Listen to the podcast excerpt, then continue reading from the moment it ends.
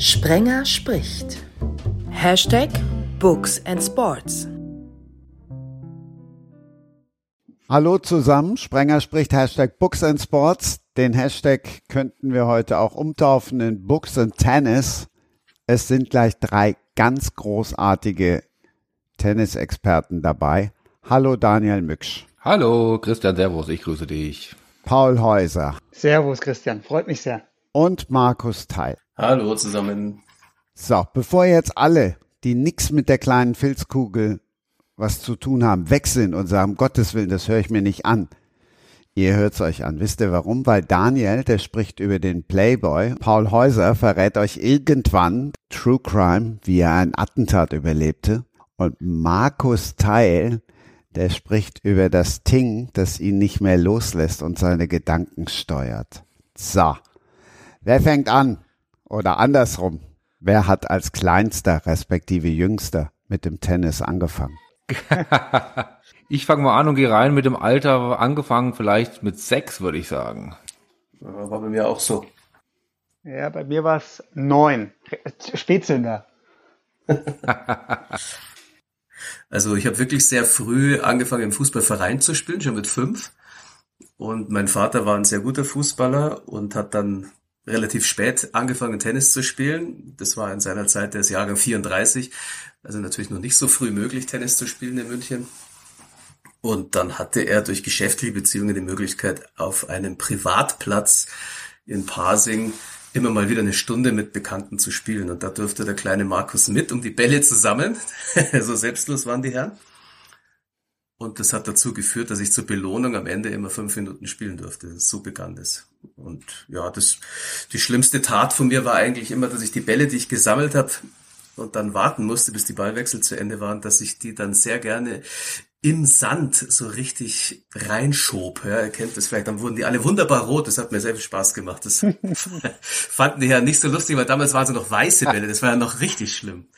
Genau, also so fing das bei mir an auf einem ganz kleinen Einzelplatz in Pasing, der nur mit Privatschlüssel bedienbar war und wo mein Vater die Beziehung hatte zu dem, dem das gehörte.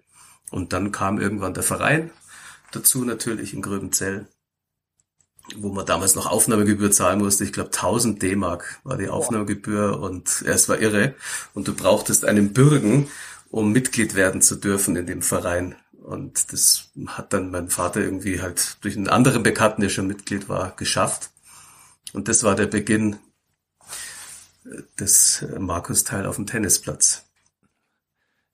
Ja, das ist natürlich irgendwie auch sehr lustig, weil das erinnert mich ja schon wieder sehr auch an meine. Es ist eine fast ähnliche äh, Geschichte, weil mein Vater war aber nur kein guter Fußballer, er war ein guter Handballer und hat hoch Handball gespielt und hat dann auch nach dem Karriereende irgendwann das Tennis für sich entdeckt. Und genauso ist dann irgendwann auch der kleine Daniel irgendwie mal mitgenommen worden, weil wahrscheinlich irgendwie meine Mutter zu Hause auch mal Ruhe haben wollte. Und dann durfte ich da auch dagegen so eine Wand so ein bisschen kloppen. Und äh, mein Vater, der glaube ich dachte, mein Gott, hoffentlich geht das gut, so wie ich heute manchmal das denke, wenn ich den Nachwuchs mitnehme auf dem Tennisplatz, äh, hat dann aber gesehen, dass der kleine Daniel doch relativ viel selber spielt und Spaß daran hat. Ja, und so hat das bei mir dann auch genau in dem Alter, auch mit sechs Jahren, angefangen, dass ich da irgendwie mit, mit meinem Vater mitgehen durfte, musste, und dann da irgendwie die ersten Schläge gemacht habe, ja, und dann relativ schnell auch, ja, ein bisschen mehr gespielt, die ersten Trainerstunden hatte und allerdings nicht hier im schönen München, sondern wie ich es immer nenne, im hessisch-Sibirien, da zwischen Kassel und Fulda irgendwo im hessischen Niemandsland. Hatte denn deine Wand auch das Netz so aufgezeichnet? Das, da erinnere ich mich immer dran. Genau, an so einem weißen, so weißen schöner Strich. Ja, genau. Ja, ja, genau, genau, genau. Deswegen, ist, da kommen wir ja nachher drauf. Jetzt will ich schon mal die erste Möglichkeit zur Promotion äh, gleich nutzen. Das ist ja bei Novak Djokovic auch ein bisschen so gewesen. Deswegen musste ich da immer so äh, lachen, als ich äh, die Bilder da gesehen habe von seiner ersten Tenniswand, die dann doch mich auch irgendwie ein wenig an meine Tennisanfänge erinnert haben, auch wenn sich die beiden Karrieren dann recht unterschiedlich entwickelt haben. Aber nur ein kleines bisschen. Ja. Äh, die Tenniswand, die gab es auch bei mir. Also kann ich mich auch noch sehr gut dran erinnern, bei meinem ersten Verein, beim TC Neukäferloh, aber auch beim, beim SC Baltham dann.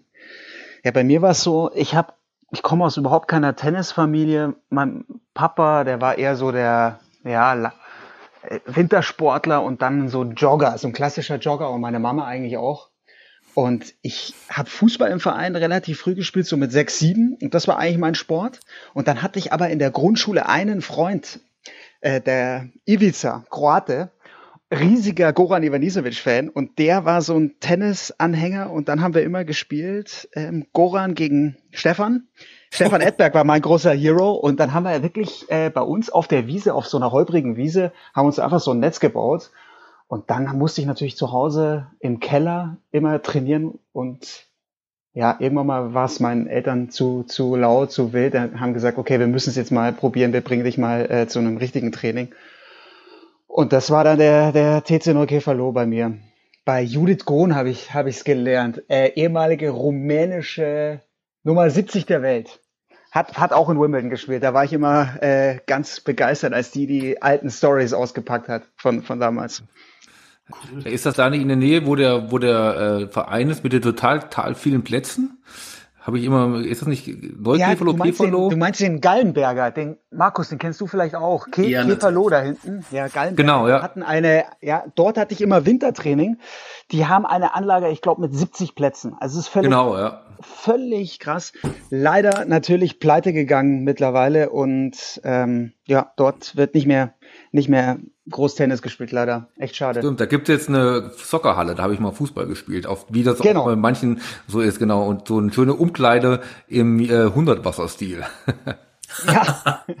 ja, die hatten die ersten Rasenplätze. Also da habe ich mein erstes Rasentennis gespielt in Neukäferloh beim Gallenberg. Ja, genau. Konnte man anmieten. Ist ja schon 20, 30 Jahre her oder so. 30. Ja. Ja. Christian, hast du den, spielst du den Tennis? Nein, deshalb halte ich mich doch schön raus. uh -uh. Wie hochklassig habt ihr denn gespielt? Ja, ich glaube, Markus wahrscheinlich am höchsten, oder? Glaube ich. Kann ich jetzt nicht beurteilen. Bei uns hieß es damals Regionalliga Süd. Das ist jetzt die zweite Bundesliga. Mhm. Musste ich aber jetzt auch, also muss man schon alles realistisch sehen. Wir hatten eine tolle Mannschaft. Ich habe in Grübenzell, wie gesagt, angefangen in der Jugend und da hatten wir schon eine sehr gute Herrenmannschaft mit einigen Spielern, die auch deutsche Rangliste hatten und dann habe ich den Verein gewechselt zum TC Eschenried, zu den Herren rüber dort und die hatten sehr viele Tschechen, die hatten einen tollen Spitznamen Tschechenried. ist, er, ist, ist, er heute, ist er heute noch teilweise so. Gegen die habe ja. ich, ich habe gegen die paar Mal noch gespielt, die letzten Jahre immer, da waren vorne immer noch drei, vier Tschechen gemeldet. Ja, das ist eine ganz lange Verbindung, führte auch dazu, dass wir viele Trainingslager in Prag hatten. Das war auch sehr schön. Auch noch, also vor Glasnost und Perestroika in der Sowjetunion sind wir da schon hin mit Visum und allem. Da habe ich sogar meinen Reisepass vergessen. Das war ganz schlimm. Also, tolle Geschichte. Musste man einen, einen Sofortpass ausstellen lassen an der Grenze nach Tschechien und wir hatten 20 Minuten, bis das Amt schloss. Aber ist jetzt ein anderes Thema. Und in der Nähe von Eschenried liegt natürlich Dachau mit vielen guten Tennisclubs und da wir ein sehr gutes Doppel waren, mein tschechischer Partner, der Martin Krbec und ich, haben, wir haben da ein paar Mal die oberbayerischen Meisterschaften auch gewonnen und haben ein paar Turniere auch gespielt, ganz gut abgeschnitten. Da haben die gesagt, wollt ihr nicht zu uns kommen? Wir spielen Regionalliga Süd gegen den Abstieg und wir brauchen noch Verstärkung. Der Martin war ein sensationeller Einzelspieler. Der war also schon äh, noch deutlich besser als ich. Und dann haben wir da in der Regionalliga Süd doppelt zusammengespielt und im Einzel äh, haben wir dann leider die Klasse nicht halten können, also in der, in der Mannschaft nicht halten können und sind abgestiegen. Trotz eines Hans-Jörg Schweier an Nummer eins haben Ui. wir wirklich ein gutes Team gehabt. Ja, wirklich. Also Sebastian Weiß ist auch Profi geworden, Argentinier. Ja. Und wir hatten gegen uns zum Beispiel Postkeller Weiden, da war der äh, Stefan Edberg, äh, der Stefan Edberg sei schon, der, na, wie heißt er, Thomas Enquist mit dabei an Nummer eins. Also es war schon toll, das zu sehen und das ist aber schon eine andere Kategorie. Also es muss jetzt schon, muss man schon den Ball flach halten. Klar habe ich die Kugel auch getroffen, aber wirklich als Stammspieler in der ersten Herren in der Regionalliga konnte man mich jetzt nicht bezeichnen im Einzel. Im Doppel war das was anderes. Und dann war man eben jahrelang in der dritten Liga, äh, es hieß damals Oberliga und das war dann eigentlich das Niveau, wo ich dann auch gut mitspielen konnte. Genau. Ja, da kann ich mich ungefähr, würde ich sagen, auch einreihen. Bei mir war ein bisschen der Unterschied, dass ich halt, wie ich eben schon gesagt habe, äh, aus einem Tennis-Niemandsland komme und einfach nicht so viele gute Vereine um mich herum waren. Meine höchstes war dann Hessenliga. Das war sozusagen die höchste hessische Liga, die ich dann gespielt habe bei einem Verein, der so 30 Kilometer weit weg war. Und das äh, bei uns gab es da keine Möglichkeiten, höher zu spielen, aber da habe ich immerhin auch ein, zwei bekannte Namen äh, äh, spielen dürfen, wenn wir schon beim Name, Name Dropping, Name Dropping sind. Mhm. Ich durfte mal gegen Ivo Karlovic Doppel spielen, was ich äh, sehr eindrucksvoll fand, allein mit dem Aufschlagabsprung. Total Wahnsinn war, als wenn jemand irgendwie vom T-Feld Aufschlag macht. Das fand ich sehr, äh, fand ich sehr äh, werde ich nicht vergessen, der musste dann auch ganz schnell weg, weil er Wimbledon Quali äh, spielen durfte und glaube ich dann sogar irgendwie zweite Runde in dem Jahr äh, gekommen ist. Und gegen Nikola Kiefer habe ich dann auch mal äh, gespielt. Auch, da war er, glaube ich, 17 oder so. Und ähm, genau, das war auch sozusagen einer meiner äh, Konkurrenten mal im Verein, also äh, Gegner bei einer Mannschaft. Ich habe da relativ viele Turniere gespielt, deswegen war ich, glaube ich, äh, habe ich nicht so hoch gespielt, hab, konnte mich dafür aber ein ganz gutes Ranking äh, spielen. War dann mein Bestes, war glaube ich so Deutsch, jetzt auch nicht überragend, aber deutsche Rangliste um die 200 ähm, in der bei, bei den Herren und hatte dann in der in der Jugend war ich mal konnte ich habe ich mal in der sozusagen in der ich weiß gar nicht mehr wie sie heute heißt in der europäischen äh, Rangliste gekratzt weil ich dann nämlich auch im Trainingslager mal äh, bei einem Turnier relativ weit gekommen bin. Also äh, da habe ich dann immer ein bisschen mehr so auf die Turnierkarte ähm, setzen äh, setzen müssen aber dann doch irgendwann einsehen müssen, dass es für Ruhm und Reichtum ein Leben lang nicht reichen wird und habe mich dann doch eher dem Sportstudium gewidmet, anstatt irgendwie der Tennis, denn der sehr, sehr schwierig zu vollziehenden Tenniskarriere hinterher zu hecheln. Vorbild. Ja, also spielerisch bin ich da klar klar hinter euch, das kann ich mit Sicherheit sagen. Aber äh, wenn, wir, wenn wir schon beim Name-Dropping sind, äh, bei, mein berühmtester Gegner in der, in der Jugend und dann mit mir auch in einer Mannschaft, der liebe, geschätzte Kollege Florian Gogel, Sohn von vom lieben Herbert, ähm, der hat eben auch bei mir in der Mannschaft gespielt beim TC Neukäferloh und mit dem Flo hatte ich ein legendäres Knaben-Clubmeisterschaftsfinale beim TC Käferloh, da war ich so stolz, dass ich einen Satz gegen ihn gewonnen hatte. Den ersten Satz, das war eine ziemliche Sensation, weil der Flo war richtig gut. Der war dann auch relativ schnell äh, weg vom TC Käferloh und bei Iphitos. Iphitos ist ja immer noch so der große Name. Und ähm, genau, der war ein ziemliches Talent. Ich habe eher ähm, mehr Ambitionen beim Fußball gehabt. War U U14 beim, beim Bayerischen Fußballverband war ich auch mal in, im, im Kader bei, bei dieser Jugendauswahl, da wo alle dabei sind, die, die so ein bisschen äh, mehr drauf haben oder vielleicht als Talent gelten, die nicht bei Bayern sind, nicht bei 60 sind und nicht bei Haching gespielt haben ja, da war ich ein halbes Jahr dabei und dann wurde ich leider äh, aussortiert. Aber das, das war so mit 14 äh, mein Highlight. Ähm, aber mehr der Fußball und Tennis finde ich irrsinnig schade, dass ich das nicht so weiter weiter verfolgt habe, auch im Studium nur so just for fun gespielt habe. Aber das ist ja echt, ähm, ja, dadurch, dass es jetzt echt körperlich noch ganz gut hinhaut, echt ein toller Sport, den man auch jetzt noch mit bald 40 toll, toll spielen kann eigentlich, ja. In welchem Fußballverein warst du? Vaterstetten, Vaterstetten ah. und dann, das wurde, ja genau, also Vaterstetten, Baltham wurde dann auch eine, eine Spielgemeinschaft. Wir hatten auch mal ein Jahr eine Spielgemeinschaft mit Grasbrunn, Vaterstetten und ja, genau, da Münchner Osten, da draußen. Ja, mein Cousin hat beim TSV Grasbrunn gespielt, deswegen ich kenne das schon die Ecke. Ja. Naja.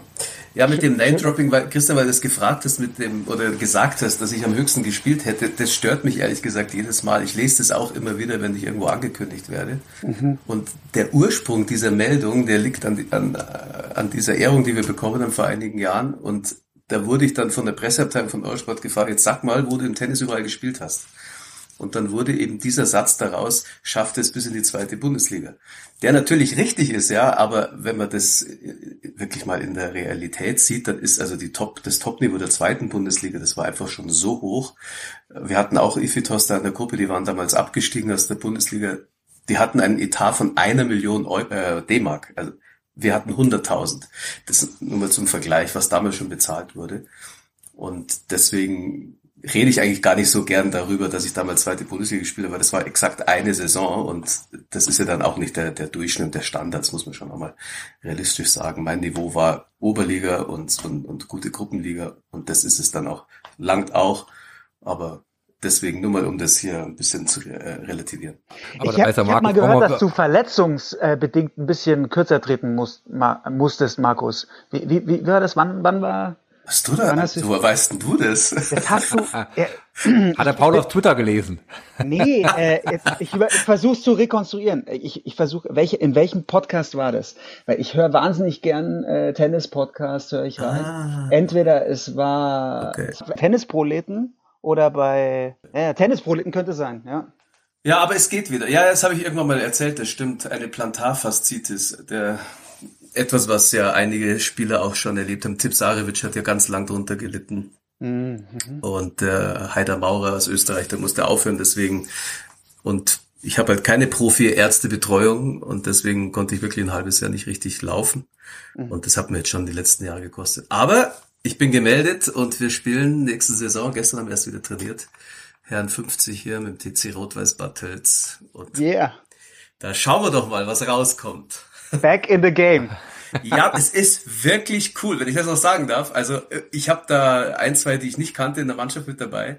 Und wir haben festgestellt, dass wir gegeneinander gespielt haben. Tölz gegen Eschenried 1988.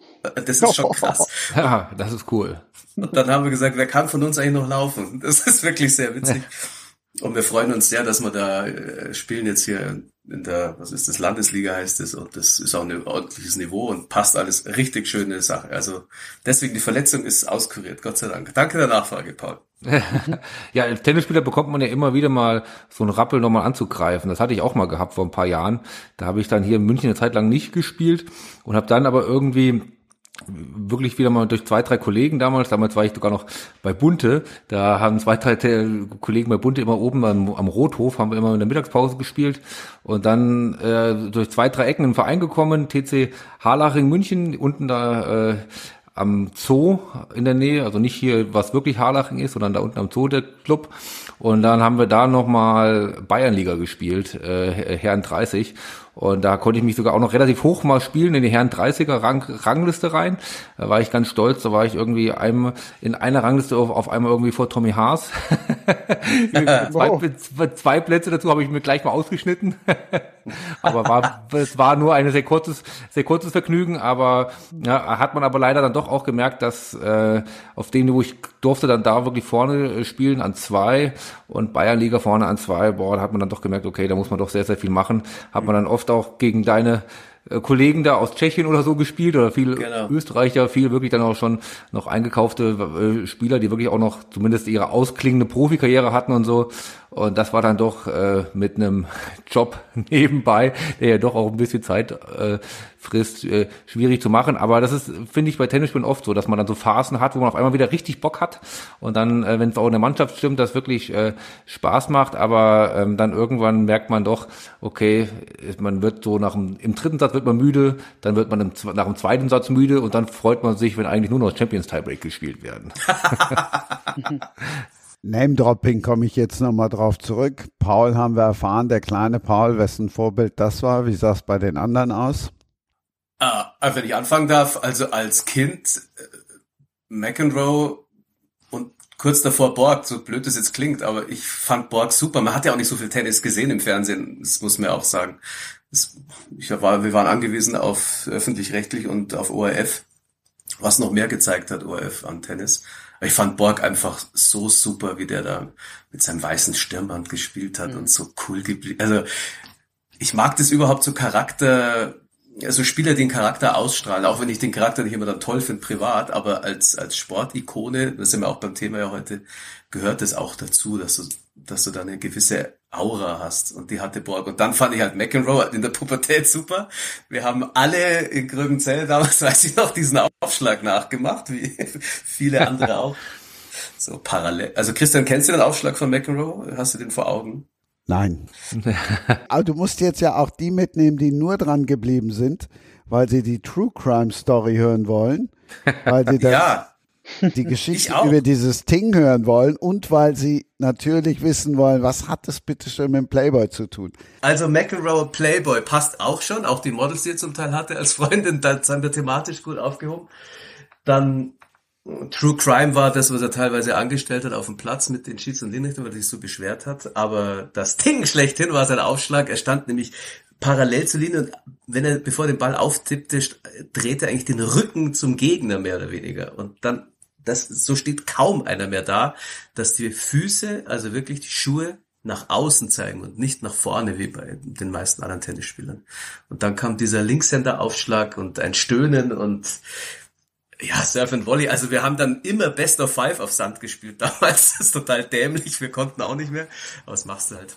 Und dann wurde Boris Becker. Ähm, klar, in Deutschland bist du natürlich auf der Welle mitgeritten. Der ist ja auch nur ein Jahr älter als ich. Und da konntest du dich auch damit identifizieren. Das, das war einfach gigantisch. Also das waren eigentlich meine drei Idole in der Reihenfolge.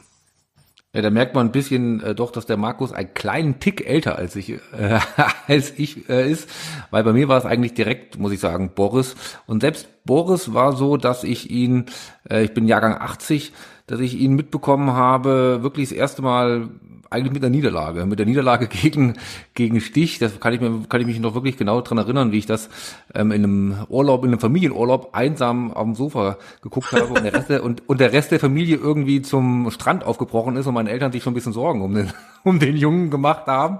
Aber äh, das war, das war das war doch Boris, den ich dann von Anfang an äh, wirklich gut fand. Also muss ich auch durch, durch seine Art und Weise zu spielen. Ich war dann irgendwie so ein bisschen auch wieder auf einem anderen Niveau, aber so ein bisschen ähnlicher Typ, der jetzt nicht die perfekte Technik hatte, aber irgendwie sehr immer mit kaputten Knien vom Platz kam und irgendwie den Sand immer umgewühlt hat.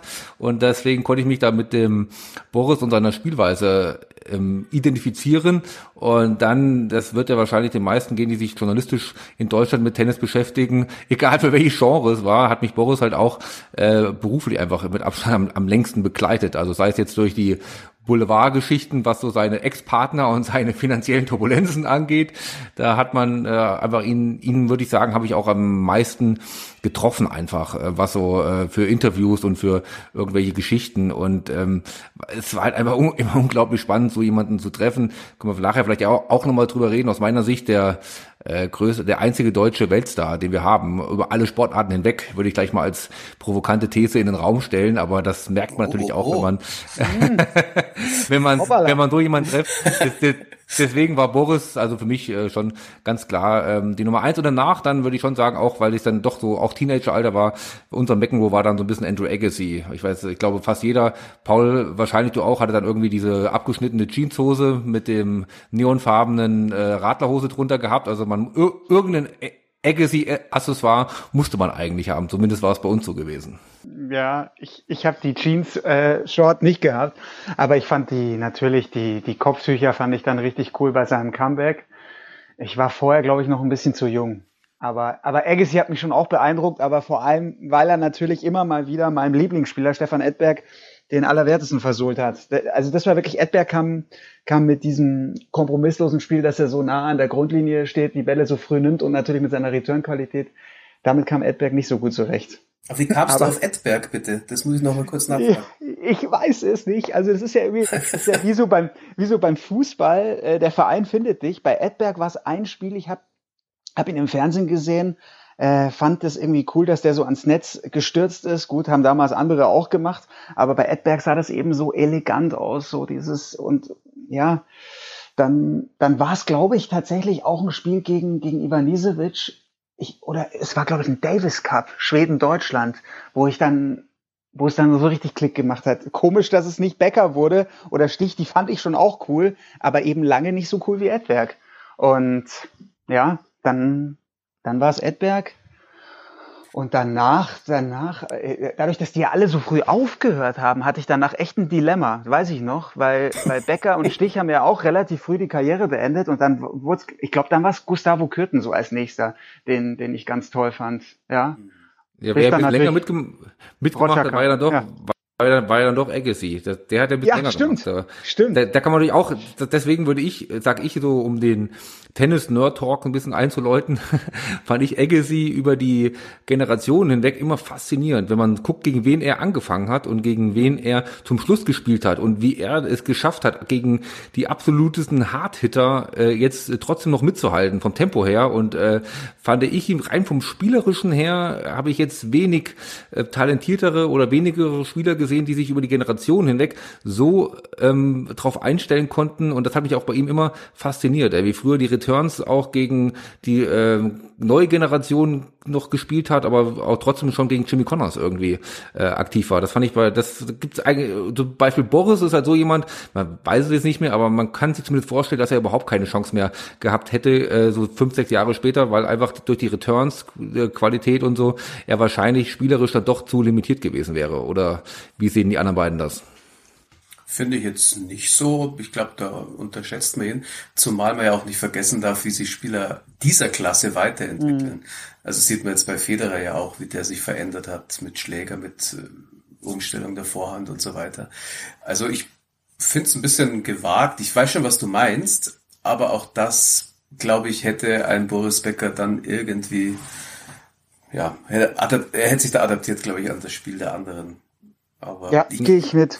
Ja, weil, weil ich habe da jetzt, gut, ich habe da jetzt auch so seine, seine Best-of-Szenen vor Augen, wie er zum Beispiel gegen Sampras da diese Wahnsinnsduelle in, in der Halle in Frankfurt äh, und Hannover dann auch, ähm, wie er da auch von der Grundlinie so gut mitspielt, ne? mit dieser, mit dieser Wucht.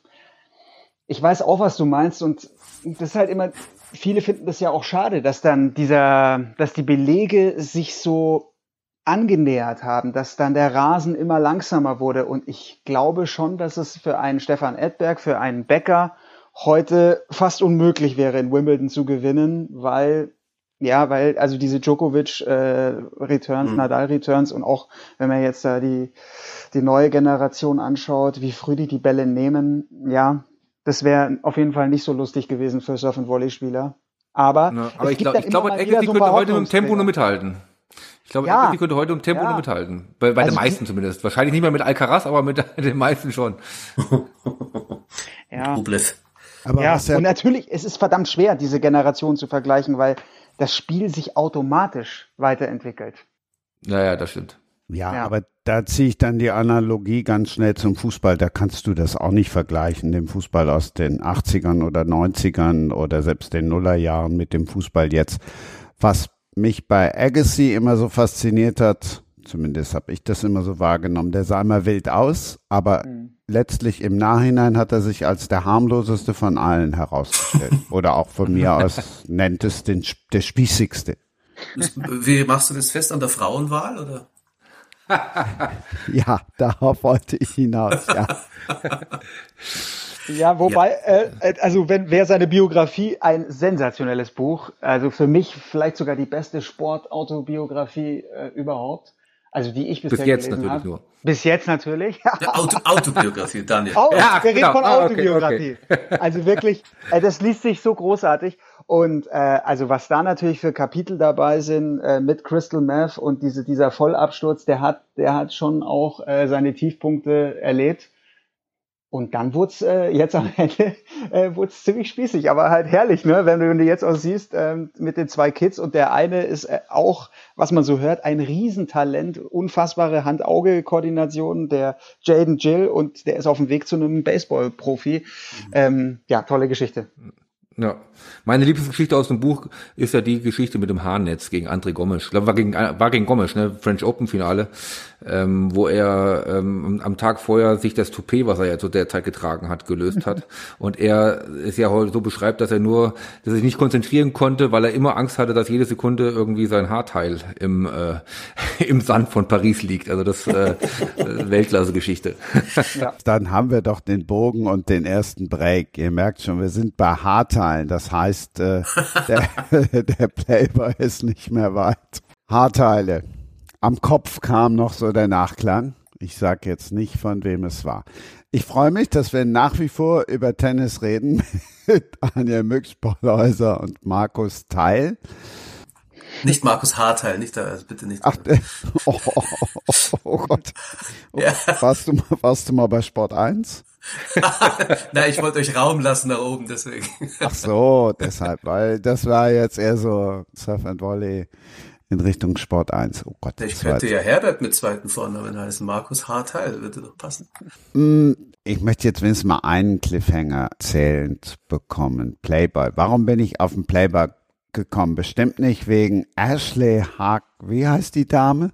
Harkley Road, oder hieß sie doch? Ich bin jetzt nicht vorbereitet, aber das war, glaube ich, Ashley Harkley Road. Die, wie die Straße Road und Harkley. Ja, 23 war sie 2008 und ich bin auf den Playboy natürlich weshalb gekommen, Daniel? Du bist auf den Playboy gekommen, äh, kann ich mir nur vorstellen, äh, weil ich da mal gearbeitet habe. Was hast du beim Playboy gemacht? Äh, ja, beim Playboy habe ich einiges gemacht.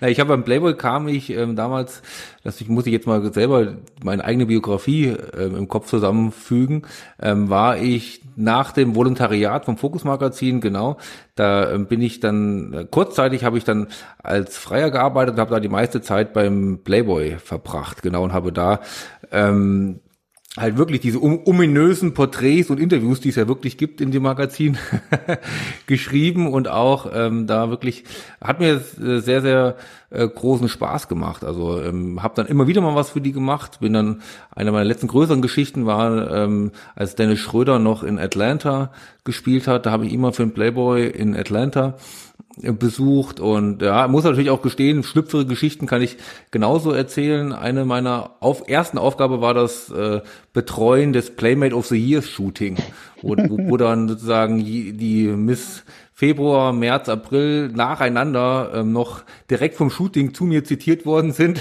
auf einem Sofa und ich irgendwelche schlüpfrige Fragenbogen mit den Damen durchgehen musste. Also das war natürlich eine, äh, damals so kurz nach dem Volontariat, so mit 8, 29, äh, eine Geschichte, die mich natürlich im Freundeskreis sehr, sehr beliebt gemacht hat und wo ich dann irgendwie, äh, ich ungefähr irgendwann selber nicht mehr hören konnte, weil ich sie so oft erzählt habe.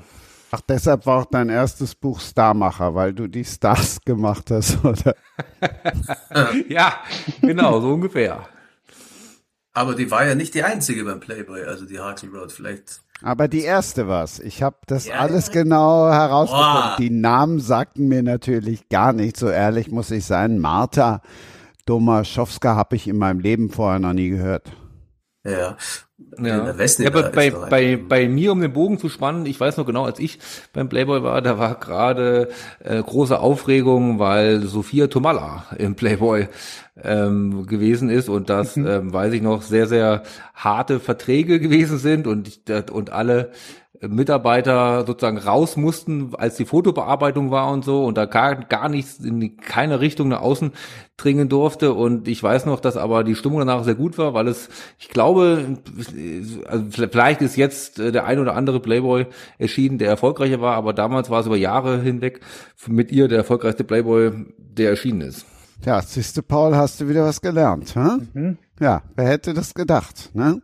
Ja, das muss er hier auch auflösen, Christian. Also deswegen für mich eine, eine große Ehre, auch jetzt hier toll im, im, Podcast zu sein, bei dir, bei meinem Coach. Christian ist Ach.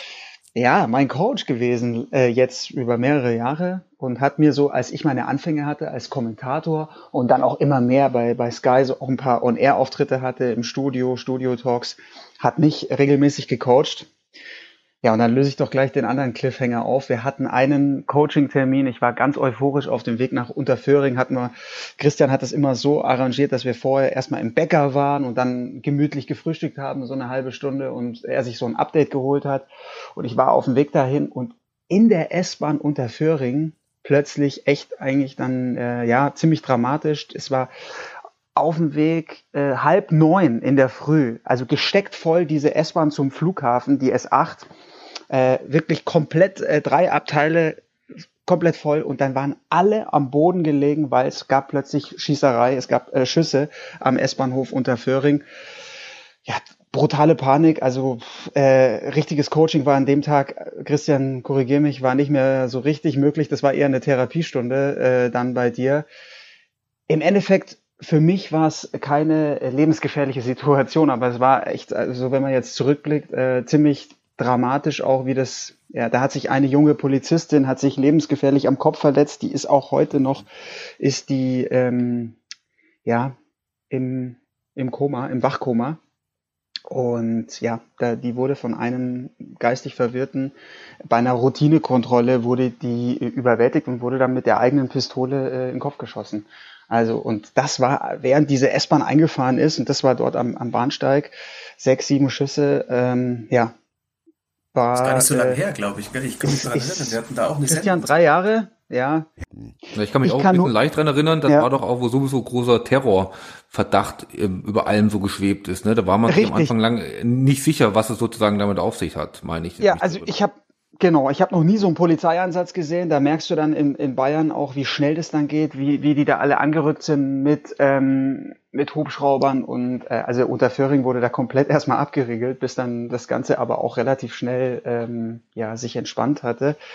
Ja, so im Nachhinein äh, ist es schon erstaunlich, wenn man so eine Situation, wenn man so eine Erfahrung macht, was einem dann natürlich für Gedanken durch, durch den Kopf gehen. So, aber ich hat, mich hat es nicht sehr lange ähm, auch belastet, weil ich irgendwie diese Gefühl, ja, ich hatte nicht das Gefühl, wirklich in Gefahr gewesen zu sein. Und wenn man dann da die Relation, deswegen, äh, in was für Zeiten wir jetzt gerade leben, ich möchte es jetzt auch nicht zu äh, eben so, ja, groß erzählen. Also da, ähm, da wird es einem ja anders, was, was, was jetzt gerade in der, in der Ukraine passiert. Dagegen war das, das war wirklich eine, ja, ein, ein großes Unglück, was dieser Polizistin passiert ist, aber auch wirklich ganz viel Pech. Also wirklich zur falschen Zeit am falschen Ort auf, auf, auf die falsche Person getroffen und eben kein Terrorakt, kein Krieg. Ähm, und sowas passiert Gott sei Dank in München äh, in, in Deutschland, so da, dort, wo wir leben, eben ganz selten. Ja, also ich glaube, München ist immer noch die sicherste Großstadt so in, in Deutschland. Ne?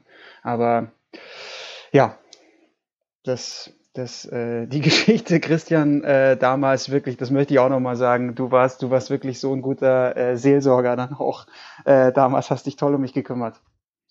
Weil ich war sehr aufgelöst, war sehr verwirrt. Also. Was ja. ja auch sicherlich jeder nachvollziehen kann. Daniel, wir sprechen ja nachher ausführlich natürlich noch über dein Buch, sonst wärst du ja nie in diesen Podcast gekommen. Also ja, niemals. Niemals, ne? Wenn du gewusst hättest, dass du dir jetzt hier die ganzen Playboy-Geschichten aus der Nase ziehen lassen musst. Wir sprechen ja nachher über dein Buch, was ein Leben lang im Krieg heißt. Hast du jetzt, hast du irgendwann nochmal gedacht, Mist, wir hätten einen anderen mhm. Titel nehmen sollen? Ja, das ist ja genau, das ist eine lange, äh, da muss ich ein bisschen ausholen dazu, genau, weil das war lange in der Diskussion vorher gewesen, ähm, ob es grundsätzlich einen anderen Titel haben soll. So ein Buch ist ja, äh, ja ein Jahr Vorlaufzeit kann man ja ungefähr grob rechnen. Und ich habe dann meinen eigenen Vorschlag mitgeschickt ähm, oder drei, vier Stück ähm, und der ein Leben lang im Krieg wurde relativ schnell genommen, was eigentlich selten ist. Also der Autor macht eigentlich oder der Vorschlag des Autors wird eigentlich relativ selten genommen und ähm, da hat dann die Marktforschung äh, des Verlages gesagt, ja, ob, ob man nochmal drüber nachdenken könnten, den Titel zu ändern. Das Krieg wird natürlich negativ äh, besetzt und die Leute, der Kaufimpuls bei Menschen wäre mit so einer negativen Besetzung äh, herabgesetzt und äh, wir sollten uns doch mal da was überlegen und dann haben wir es runter, äh, dann war so, so da kurzzeitig der offizielle Titel ein Leben lang im Kampf. Und ähm, dann hat aber der Lektor das Buch gelesen ähm, und hat dann gesagt, nee, er würde gerne wieder umswitchen, weil Krieg doch genau passend ist. Und dementsprechend, ähm, natürlich ist es jetzt eine relativ tragische Koexistenz oder nee, nicht Koexistenz, eine Korrelation, dass gerade da in äh, in der Ukraine diese schrecklichen Ereignisse stattfinden. Ähm, und aber so tragisch wie das ist, würde ich sagen, passt es trotzdem der Titel, weil es ja ähm, bei Novak Djokovic geht jetzt nicht darum, wer damals irgendwie in Jugoslawien verantwortlich war für den Krieg oder wer der Aggressor war oder nicht. Das wollen wir, das ist ein völlig anderes Thema, da können wir sicherlich auch lange drüber diskutieren in einem anderen Rahmen, aber natürlich hat er wirklich einen Krieg erlebt. Da geht es jetzt nicht darum, dass er irgendwie Schmätzchen am Tennisplatz macht oder äh, das als Krieg empfindet, wie er mit anderen am Tennisplatz auftritt, sondern dass er wirklich als kleiner Junge da, ich glaube, fast vier Monate jede Nacht in den Luftschutzbunker von Opa Flado flüchten musste und da Zuflucht suchen musste, weil die NATO-Bomber äh, Belgrad äh, bombardiert hatten und ins, Visier genommen haben. Und das ist ja nun wirklich richtiger Krieg. Also da ist um ihn herum wirklich äh, äh, sehr, sehr viele Bomben eingeschlagen. Und ähm, dementsprechend ähm, aus meiner Sicht, und da bin ich doch auch jemand, der dann eher äh, den Realismus walten lassen möchte, würde ich sagen, äh, traurigerweise, aber der Titel passt eigentlich besser denn je. Ich finde den Titel schon kritisch. Also das hat mich jetzt als einziges, wenn ich das sagen darf, so ein bisschen, ja, ist mir ein bisschen aufgestoßen, als ich es gelesen habe. Ich finde das Buch sehr, sehr gut, wirklich, also toll recherchiert, Glückwunsch und, und hat mich auch äh, hat mich sehr gefreut, dass du mir das auch zugeschickt hast, schon mal, äh, um da durchlesen zu dürfen. Bin jetzt nicht natürlich mhm. mit allem fertig. Aber da habe ich mir auch gedacht, wieso diese Wahl so zustande kam und aufrecht äh, erhalten wurde. Denn wenn man ein Leben im Krieg führt, auch als Sportler, ist schon sehr martialisch. Ich meine, ist klar, ihr habt euch ja Gedanken darüber gemacht, ist klar. Ja. Ja, ja, klar. Nee, ich verstehe auch, dass man da irgendwie zu einem anderen Schluss kommen kann. Das ist, äh, das ist ganz klar. Und es wäre für mich sehr, sehr fragwürdig, wenn er jetzt nicht diese reale Kriegkomponente in seinem Leben äh, so präsent gewesen wäre. Ne? Und wenn das jetzt irgendwie ähm, eine Nacht Luftschutzbunker, ohne dass irgendwie eine Bombe gefallen ist oder so, würde ich das vielleicht auch anders sehen. Aber ich, glaube halt, und das ist so ein bisschen, kann ich ja schon mal vor, vorwegnehmen, auch eine der Thesen äh, des Buches, dass halt diese Zeit für ihn extrem prägend war. Und dass er da, ähm, was wahrscheinlich auch normal ist, wenn ein zehnjähriger Junge solche Sachen erlebt. Und dass äh, dann natürlich auch sich da ein bestimmtes ähm, ein bestimmtes, äh, ein, bestimmten, ein bestimmter Mechanismus äh, in die Welt zu treten sich gebildet hat und dass der ist, der ist nun mal, da äh, bin ich äh, überzeugt und auch das, was mir wirklich viele, viele Leute gesagt haben, von der ist nun mal in dieser Zeit bei ihm entstanden und der zieht sich bis heute ähm, fort. Natürlich nicht mehr, dann ist, dann ist natürlich eine, auch eine Überspitzung, eine, auch ein bisschen äh, journalistische Über, äh, Übertreibung, wenn man so möchte. Äh, das natürlich heute ist, es natürlich eine völlig andere Form, eine völlig andere Form von Krieg. Das ist klar. Und das natürlich, ähm, ich das Buch natürlich jetzt rauskommt, ich äh, und jetzt natürlich die, diese Verbindung mit der Ukraine ähm, ähm, ne, erstmal Fragen aufhört, ist klar, aber ich hoffe halt sehr, dass das Buch halt auch noch in einem Jahr äh, aktuell ist und gekauft wird und dass wir dann hoffentlich auch andere Zeiten haben, dass dann auch diese Zeit ähm, wirklich vorüber ist. Also das ist zumindest meine große Hoffnung. Paul. Ja, ich bin, ich bin komplett bei, bei Markus, weil ich habe mir da auch wirklich sehr viel Gedanken über diesen Titel dann gemacht. So dieses, also wirklich dieses ein Leben lang, wenn man sich so vorstellt, dass das Djokovic auch immer wieder dann damit konfrontiert wird, mit, mit ähm, Kriegsszenarien oder sich vielleicht auch im Sport, äh, dass er daraus Kraft zieht. Ja, also das, das finde ich schwingt ja da so mit in, in diesem Titel.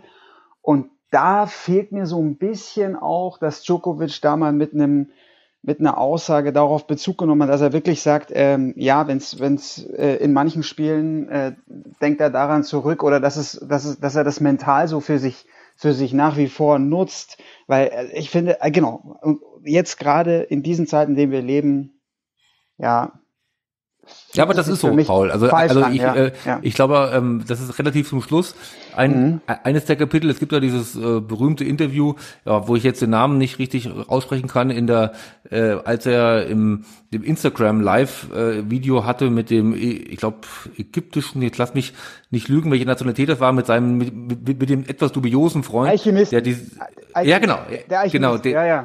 Der, der, der Wasser, der, der verunreinigtes genau. Wasser, äh, Kraft seiner Gedanken in trinkbares Wasser verwandelt. Genau, ja, genau, ja. genau. Und, und, mhm. und in dem, und genau in diesem Instagram äh, Talk sagt er ja, dass es für ihn immer wieder, dass es für, für ihn immer wieder ein in die Schlacht ziehen ist und dass er da, da bewusst, da, da benutzt er genau mhm. diese sehr, sehr äh, martialischen Wörter, die man, wie gesagt, muss man nicht äh, als, ähm, muss man nicht mögen oder so, aber ich glaube in der Tat, dass es bei ihm einfach eine, äh, eines, eine Form des Denken ist, die, die äh, ihn auch im Sport immer noch begleitet. Markus, damit sind wir doch dann jetzt tatsächlich bei dir und der Kraft der Gedanken, die vielleicht irgendwer fremdsteuern kann. Denn bevor wir über ein Sportbuch reden, habe ich mich total gefreut, dass Markus Teil gesagt hat, Mensch, ich habe jetzt zuletzt das gelesen, ich habe das gelesen und ich habe das gelesen. Und ich habe mich dann tatsächlich für ein Buch, ich durfte es mir aussuchen, entschieden, was ich auch gelesen habe. Das Ting. Und da geht's nämlich genau um Gedanken, Markus. Ja, so ist es. Vielleicht darf ich vorausschicken, ich habe ja auch ein anständiges Studium hinter mir und dazu gehörte auch die politische Theorie und also im Rahmen vom Sozialkundestudium musste ja Theorie, internationale Politik, Politik und politische Systeme studieren. Und im Rahmen dieser politischen Theorie sind wir auf utopische Romane damals gekommen und da habe ich ein ganzes Seminar dazu belegt in München. Und das hat mich wirklich fasziniert und tut's bis heute noch. Also das ging wirklich zurück bis zur ersten Utopie der, des 20. Jahrhunderts. Es war ein Russe namens Samyatin, der da einen Tagebuchroman geschrieben hat. Und die, die Thematik einer Utopie oder einer Dystopie, also einer negativen Utopie, ist meistens ja die, dass ein Einzelkämpfer versucht, ein totalitäres System irgendwie umzustürzen mit Hilfe einer, einer kleinen Gruppe, die er dann irgendwie überzeugt. Oder er wird als, und so war das damals, der ist ein Raketenbauer, der Mann da in diesem Roman, der wird von einer sehr hübschen Frau überzeugt davon, dass er doch mitkämpfen muss gegen das System. Und diese heile Welt, die befindet sich irgendwie immer außerhalb des gesicherten Rahmens, wo die Diktatur den Finger drauf hat. Also so mal kurz davor. Damit fing es an. Jeder kennt Brave New World irgendwie der 1984. Das hat sicher jeder schon mal gehört oder auch gelesen. Und in diese Geschichte, sage ich mal, gehört auch das Ting dann irgendwann mal dazu, denke ich. Denn hier geht es darum, dass vier junge Leute ein, ein Unternehmen gründen, ein Start-up und eine App entwickeln. Das nennen sie eben nicht Ding, sondern mit T wie Theodor vorne das Ting. Und dieses Ting, das sammelt die Daten deines Körpers und entwickelt dann einen Algorithmus, um dir als Menschen Empfehlungen zu geben, wie du in einer bestimmten Situation handeln sollst. Also aufs Tennis bezogen ist fast so, wie wenn du jetzt die SAP-Daten auswertest als Trainer und dem Spieler sagst, bei 40, 30 servierst du dahin, weil dann ist der so weit, der Spieler, dann macht er immer das beim Return und dann machst du das und aus. Und so geht es also durchs, durch das Buch hindurch mit dieser fatalen Entscheidung der vier Gründer, die relativ divers sind, dass sie sich verpflichten, immer das zu tun, was das Ding ihnen sagt, in jeder Situation des Lebens. Und wenn sie das nicht tun, verlieren sie die Anteile an der Firma. Ja, also mich hat das wirklich fasziniert, weil ich, ich denke viel drüber nach, auch ich habe selber ja auch zwei Kinder, die mit Handys aufgewachsen sind. Bei uns ist ja gerade dieser digitale Graben, da als 68er Jahrgang ist ja gerade so, dass du dann das alles mitbekommst und wie viel über die Handys läuft und wie man sich beeinflussen lässt, das, da nehme ich mich auch nicht aus davon.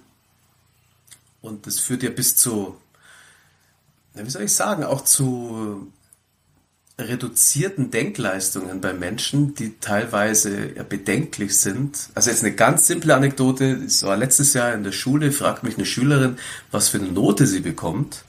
Und ich habe gesagt, du hast die und die Punkte, das sind in der Summe 17 und das musst du jetzt durch drei teilen. Das konnte sie nicht.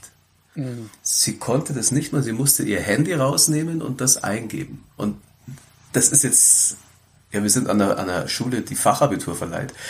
Aber da, da, das ist Alltag. Man findet keinen Weg mehr heute. Man, man weiß nicht mehr, wo man hinreist. Man muss die Rezensionen lesen und so weiter. Ich will jetzt nicht alles negativ reden, hat ja auch Vorteile. Aber das hat mich so interessiert und fasziniert an diesem Buch, dass das mal wirklich so durchdacht wird, was passiert da mit dir, wenn du wirklich so handelst.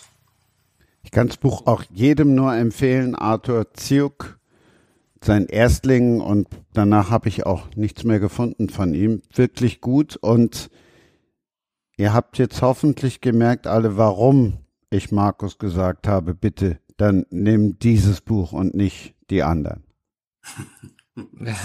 ja, absolut. Ich habe es, äh, muss ich natürlich äh, absolut gestehen, äh, nebenbei jetzt einfach mal gegoogelt und habe es mir interessant ähm, interessiert zugehört was ich natürlich schon, was mich jetzt allein schon reinziehen wird, das Ding war, fand ich jetzt vom Titel ein wenig sperrig, aber sozusagen der, die Zeile danach fand ich, Freiheit ist nur eine Anwendung. Finde ich ein total spannendes äh, Gedankenspiel. Also da bin ich jetzt schon gespannt. Äh, kann ich mir vorstellen, äh, auch nachdem, was Markus gesagt hat, in welche Richtung es geht, aber es ist wirklich so, glaube ich, dass man sich da wirklich mal überlegen muss. Äh, äh, unser einer hat es vielleicht so ein bisschen, ich musste dann gerade ein bisschen so an den Film Matrix denken, auch, ähm, dass er auch schätze ich jetzt einfach mal so ein bisschen so vom Grundgedankenexperiment in, in die Richtung in, in die Richtung geht sozusagen wie wir da äh, was, was was ist äh, real was ist Freiheit wie empfinden wir sie und, und und wie zerbrechlich ist das auch oder? Also ich glaube ähm, jetzt ganz ohne ihm Honig um Bart schmieren zu wollen ich glaube mich hat er erwischt der Markus und ich werde auch mal gerne reinlesen. Ja weißt, ich denke ja immer daran, wo, also das ist ja eine der, der Fragen des Lebens, um mal ganz groß einzusteigen, aber wonach richtest du dich eigentlich als Einzelner, wenn du eine Entscheidung triffst, die dein Leben langfristig beeinflusst? Jetzt geht's nicht um den Einkauf von, von einem Pfund Butter oder sowas. Und da hast du ja normalerweise ein Wertegerüst irgendwie aufgebaut durch deine Sozialisation, durch dein, dein Umfeld und so weiter. Und irgendwie sind wir doch in der Zeit in diesem Jahrhundert darauf und dran, hier eine neue Epoche zu beschreiten, in der wir dieses Wertegerüst zum Teil abgeben in der Gesellschaft an externe Einflussgeber. Und ja, ja, total. Auf der anderen Seite, Markus, wir äh, können da sicherlich noch lange drüber diskutieren. Was ich äh, aber auch dann immer finde, ist, dass natürlich wir, müssen immer aufpassen. Ich komme ja auch immer länger sozusagen, dass, dass meine Kinder mich auch da überholen in allen technischen, dass wir vielleicht manchmal zu sehr mit unserem äh, äh, ja, Wertekanon oder was auch immer da rangehen wollen, weil um bei deinem Beispiel zu bleiben, ähm, wer irgendwie 17 oder 19 durch drei teilen muss, vielleicht ist es ja so, dass er, dass derjenige es nur wissen muss, wie man es rausbekommt, dass er es vielleicht gar nicht rechnen muss. Das denke ich mir halt manchmal so, ne? Vielleicht oder auch die, ja. wenn mein Vater erzählt, ähm, dass es, wie früher sind wir noch mit Karten gefahren und ich wusste noch, wo Osten ist und wo das liegt und wo das liegt. Aber vielleicht braucht man es ja. Vielleicht ist, vielleicht sind die Anforderungen an ein modernes Leben inzwischen ein anderes. Und, und ich glaube, das ist zumindest gut, auch jetzt, um wieder diesen Elternbogen zu schlagen, dass man sich, glaube ich, damit beschäftigt und irgendwie dann Klar. schaut, ähm, dass man irgendwie nicht nur ähm, sozusagen was eigenes den, den Jüngeren überstülpen möchte ich finde nur, dass die, dass viele die Selbstständigkeit verlieren und dieses selbstständige Denken. Ich also, das muss ich noch eine kleine Anekdote sagen, die ist erst letzte Woche passiert. Ich habe eine Soziologie-Kurzarbeit geschrieben und danach kommt die Schülerin zu mir, eine davon, und beschwert sich bitterlich. Das war so schwer, weil da musste man nachdenken. das fand ich so krass. Die hat mir gesagt, sie wäre in der Schule ja. erzogen dazu, auswendig zu lernen und das irgendwie auszuspucken. Und das ist schon so eine Tendenz. Ja, das ist krass, das stimmt, ja. Also das Ding hat mich auf jeden Fall jetzt schon mal gecatcht. Das wird auf jeden Fall, das Ding wird gekauft, das ist klar. äh, Deal. ja. ja. ich, ich kann dir auch den Würfel noch empfehlen, wenn ich das noch anschließen darf. Den mhm. habe ich gerade angefangen. Das ist eine, ein ähnliches Szenario, dass man eben überwacht wird im totalitären Staat. Und die Hauptperson, die würfelt bei jeder Entscheidung, was sie macht. Mhm und du hast da einen Predictable, äh, Predictability Score von der Regierung und je höher der ist, desto mehr Grundgeld, wie sagt man, äh, das Geld, was man, äh, was jeder haben will, gesichertes Grundeinkommen, desto mehr Grundeinkommen bekommst du, je mehr du preisgibst von dir, was du alles machst in deinem Leben. Auch der Gedanke. Und er verwirrt die Regierung, indem er einfach immer würfelt. Und die Regierung kann sich nicht darauf einstellen, was er eigentlich für einer ist. Und er gehört deswegen zu einer ausgestoßenen Minderheit. Also das wird also nochmal krasser weitergedacht. Klingt auch sehr interessant. Heißt der Würfel. Der Würfel. Ihr müsst einfach auch dann mal mehr Books and Sports hören. Uwe Laub, einer meiner Lieblingsautoren, kommt aus München. Der hat ein Buch geschrieben, sein aktuellstes, das heißt Die Dürre. Und da geht es auch darum, dass du dir verdienen musst, wie viel Wasser du benutzen oh. darfst und brauchen darfst. Und das ist ja auch, also Aktueller geht's ja leider fast auch nicht. Mhm. Und äh, das ist wirklich auch richtig gut. Und ist halt in einen Thriller verpackt. Also ich mag auch so diese, diese Umweltthriller, lese ich auch mittlerweile total gern. Und Uwe Laub kann ich euch nur empfehlen. So, und wie kamen wir jetzt auf ein Buch, das Ting heißt und wo es um Fremdgesteuert geht? Ihr ahnt es. Und jetzt kommt der Mann, der für Novak Djokovic eine Lanze bricht, beziehungsweise ein ganzes Buch über ihn geschrieben hat und gesagt, der ist ja gar nicht so schlimm. Der ist weder fremdgesteuert, noch lässt er sich von irgendwelchen Alchemisten beeinflussen. Daniel. genau. Das war ein Aufschlag. Du musst jetzt servieren. Ich serviere, ja, ich serviere gerne, ja, weil das natürlich Christian ist, was ich jetzt in, auch im Vorfeld schon ab und zu mal ähm, ja ich würde fast sagen, in die Ecke gedrängt worden bin, äh, dass ich irgendwie das Gefühl hatte, ich bin irgendwie der Anwalt von Novak Djokovic, was ja wirklich in keinster Weise so ist. Und ich hoffe auch, dass jeder, der das Buch liest, sieht, dass es auch sehr, sehr viel einfach Facetten gibt an ihm, die ich absolut null nachvollziehen kann, äh, die ja wirklich sehr, sehr fragwürdig ist, sind und auch gerade so in den letzten Jahren so gewesen ist. Aber Äh, nichtsdestotrotz ist es für mich auch immer spannend, einfach zu erklären, wie jemand so werten konnte. Und ich glaube, da muss man einfach wirklich versuchen, es war zumindest mein Ansatz äh, bei dem Buch, in das Leben desjenigen äh, einzudringen und versuchen, wie äh, die Motive für sein Handeln irgendwie zu ergründen. Und ich hoffe, dass mir das da in dem äh, Bereich bei Novak ganz gut äh, gelungen ist. Ähm, natürlich muss man sagen, und das ist, deswegen ist natürlich, die Ausgangslage hat sich ja mehrfach geändert, geändert für das Buch. Ich habe natürlich angefangen, habe ich ja eben schon kurz erwähnt, so ein knappes Jahr habe ich an dem Buch gearbeitet und ähm, habe das dem Verlag präsentiert und die waren ja angetan. Natürlich auch so, haben sie ja gehofft, dadurch, dass ich selber so aus dem Tennis komme, dass da irgendwie was halbwegs ordentliches äh, zustande kommt und ich ja auch ganz gute Kontakte dann im Tennisbereich hatte und so, da waren sie schon überzeugt, aber Djokovic, naja, der ist ja jetzt nicht so präsent den meisten Leuten und so. Und dieses hat sich natürlich Anfang dieses Jahres komplett umgedreht und auf, und auf einmal ist natürlich der Novak Djokovic ähm, überall präsent gewesen und er ist dann äh, durch diese ganze Saga da in, in Australien äh, von von äh, durch den ganzen Globus äh, geschickt worden, was natürlich erstmal für mich für das Buch jetzt ehrlicherweise auch wirklich nicht so schlecht gewesen ist, weil natürlich die äh, Promotion, wenn wenn man es mal so nennen will, äh, viel, viel äh, besser gewesen ist und auch Leute, die den Namen noch nie gehört haben, mich auf einmal äh, angesprochen haben äh, oder ihn kannten und gesagt haben, ja, das ist doch der, über den du da das Buch gerade schreibst oder gerade, da bin ich ja gerade fertig geworden ungefähr um dem Dreh rum, aber konnte natürlich noch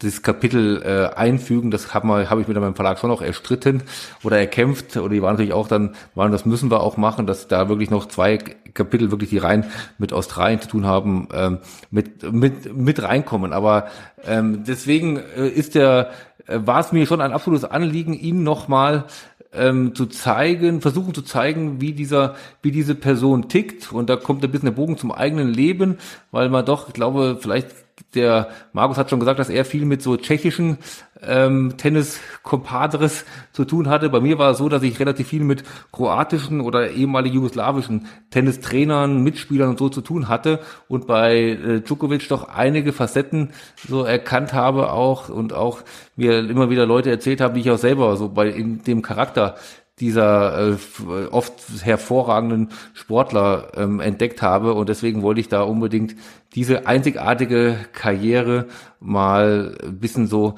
ergründen und auch wie es sozusagen dieser Mann geworden ist, was er ist. Und was er geworden ist, da können wir ja sicherlich äh, trefflich drüber streiten, ob er der Beste, der Erfolgreichste, der unsympathischste aller Zeiten geworden ist.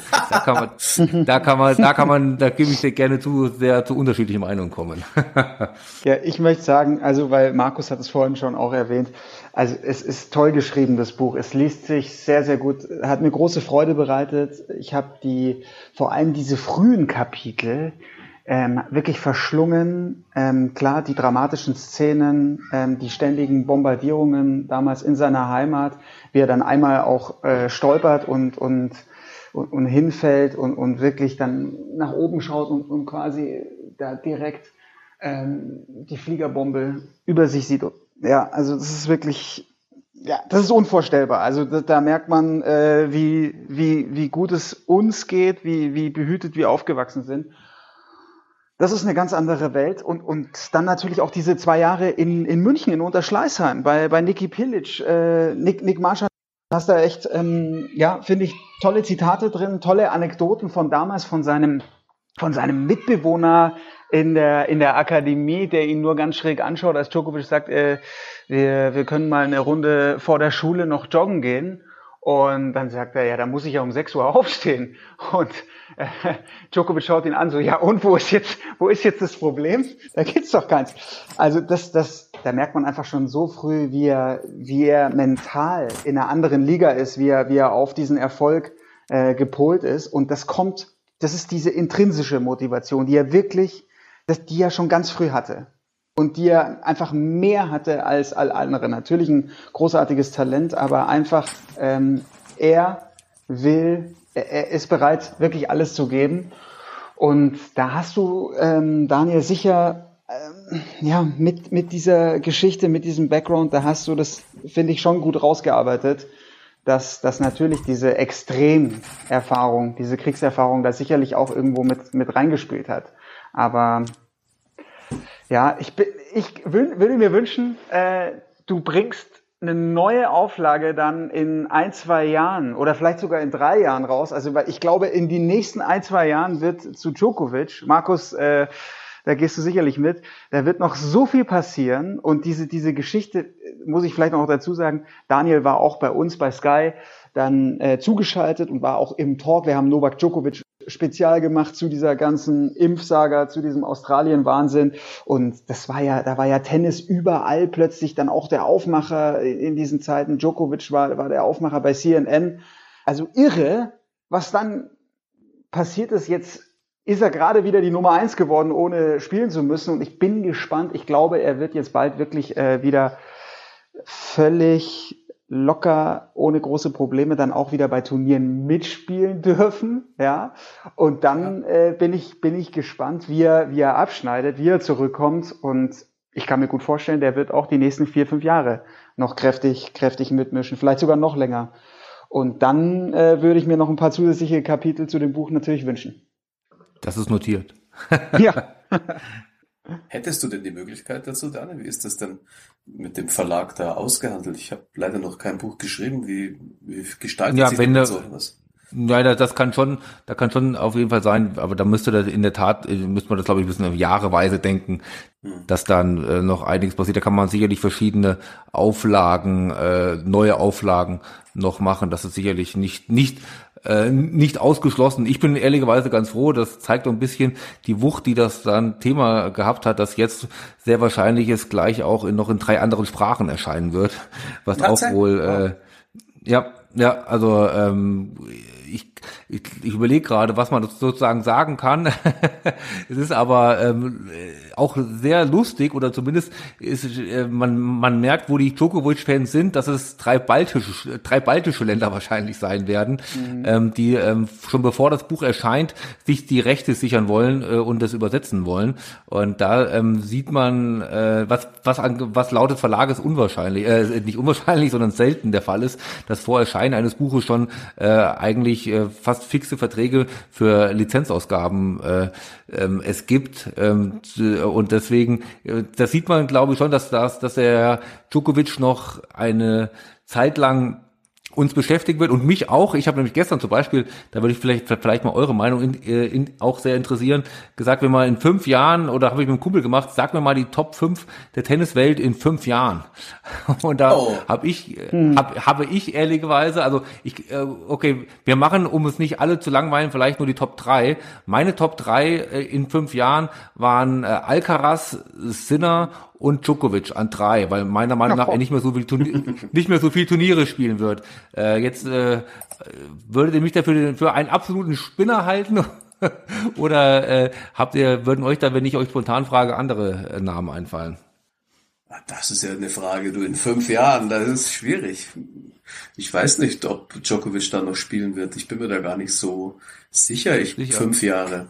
Also ja, denke schon. Wir, ja. Da kommen wir ja, da kommen wir dazu, um auch ein bisschen was äh, was, was ich im Buch ja auch schreibe und wo er wirklich auch, dass mir wirklich sein engstes, engstes Umfeld bestätigt hat, ähm, wenn Röntgenbilder oder Aufnahmen von ihm Ärzten gezeigt werden, dass sie nicht glauben können, dass das ein Anfang 30-Jähriger ist. Also es gab wohl eine Situation, dass sie mal, ich glaube in der Schweiz beim Arzt waren und dann der Arzt äh, gedacht hat, sie wollen, äh, er sollte bewusst getäuscht werden und das wäre eine Aufnahme von hm. Anfang 20-Jährigen. Also seine Sehnenbänder und so, die müssen noch so in Schuss sein. Also das ähm, die glauben Wahnsinn. und und äh, ich weiß, dass äh, Gebhard Gritsch hat das auch mal gesagt, der auch im Buch äh, vorkommt, ein ehemaliger Physiotrainer, dass äh, ähm, die Aufgabe für ihn war, dass Djokovic am Anfang gesagt hat, konzipiere dein gesamtes Training so, dass ich auch mit Anfang 40 noch absolut Weltklasse Leistungen bringen kann. Also deswegen glaube ich, dass Djokovic, und das ist auch mein Argument immer, warum ich glaube, es ist unglaublich toll, was Nadal momentan gerade leistet und dass, äh, dass er sicherlich auch die 21 Grand Slam jetzt verdient gewonnen hat, aber die Zeit, die wird einfach für Novak spielen und ich glaube, dass er im End, dass er letztlich relativ deutlich sogar, ähm, also deutlich meine ich damit zwei, drei Titeln, Grand Slam Titel mehr, dieses, dieses Ranking anführen wird.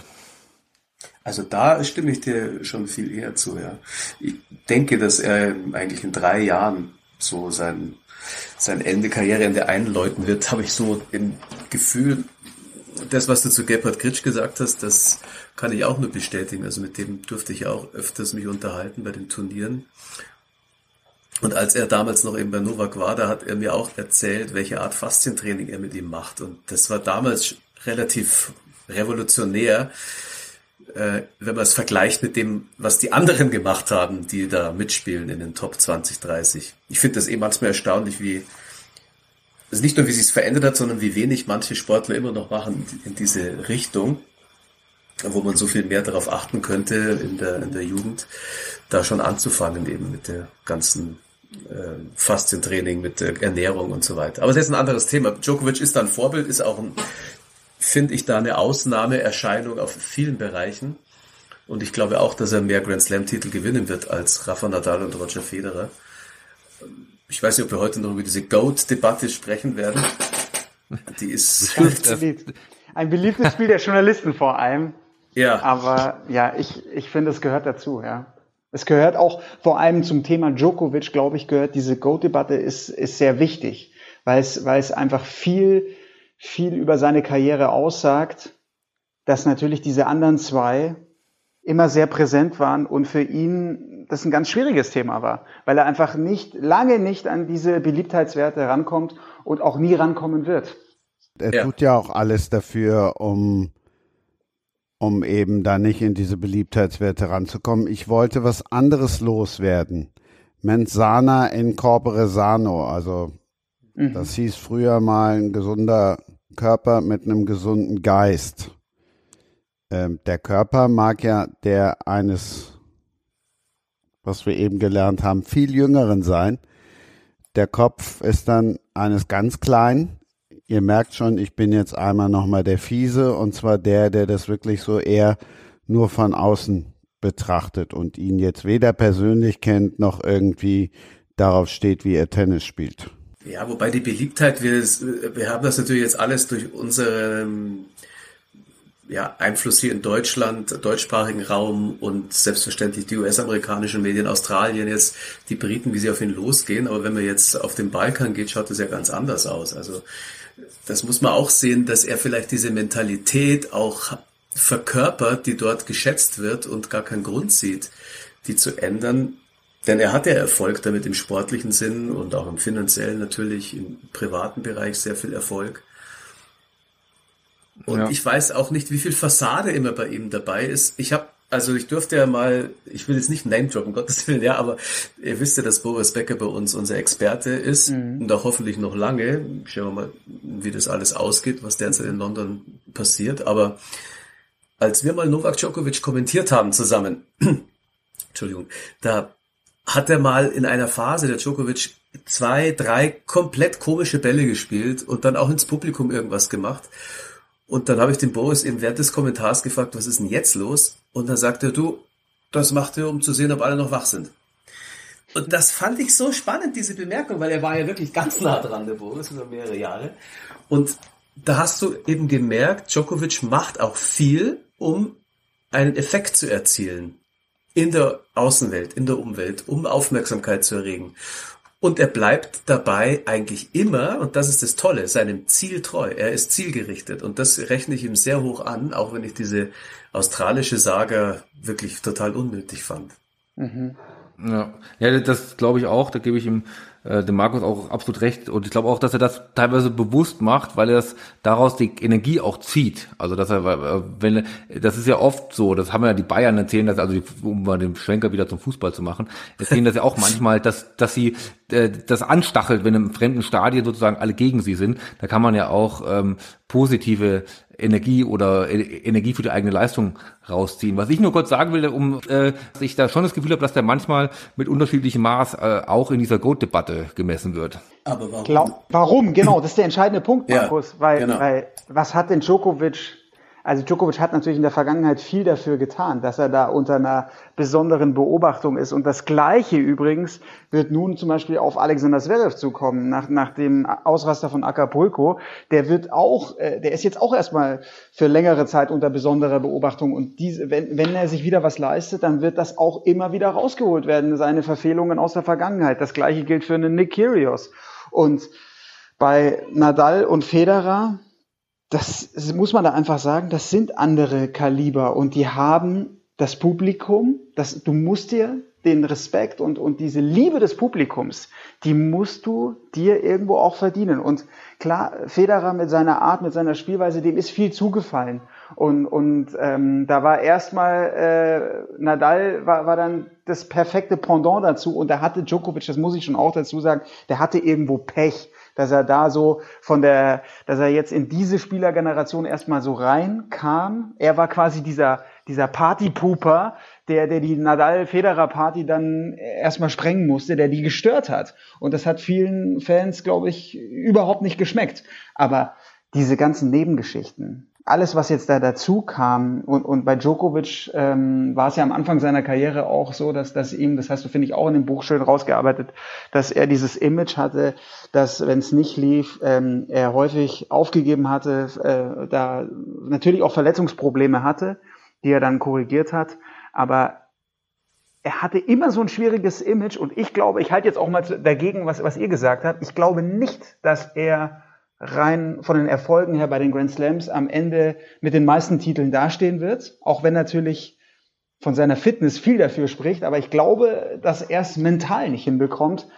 Ich glaube, er wird am Ende, natürlich wird er eine unfassbare Karriere hingelegt haben und er wird einer der größten Tennisspieler in, in der Historie für, wird er sein, ganz klar.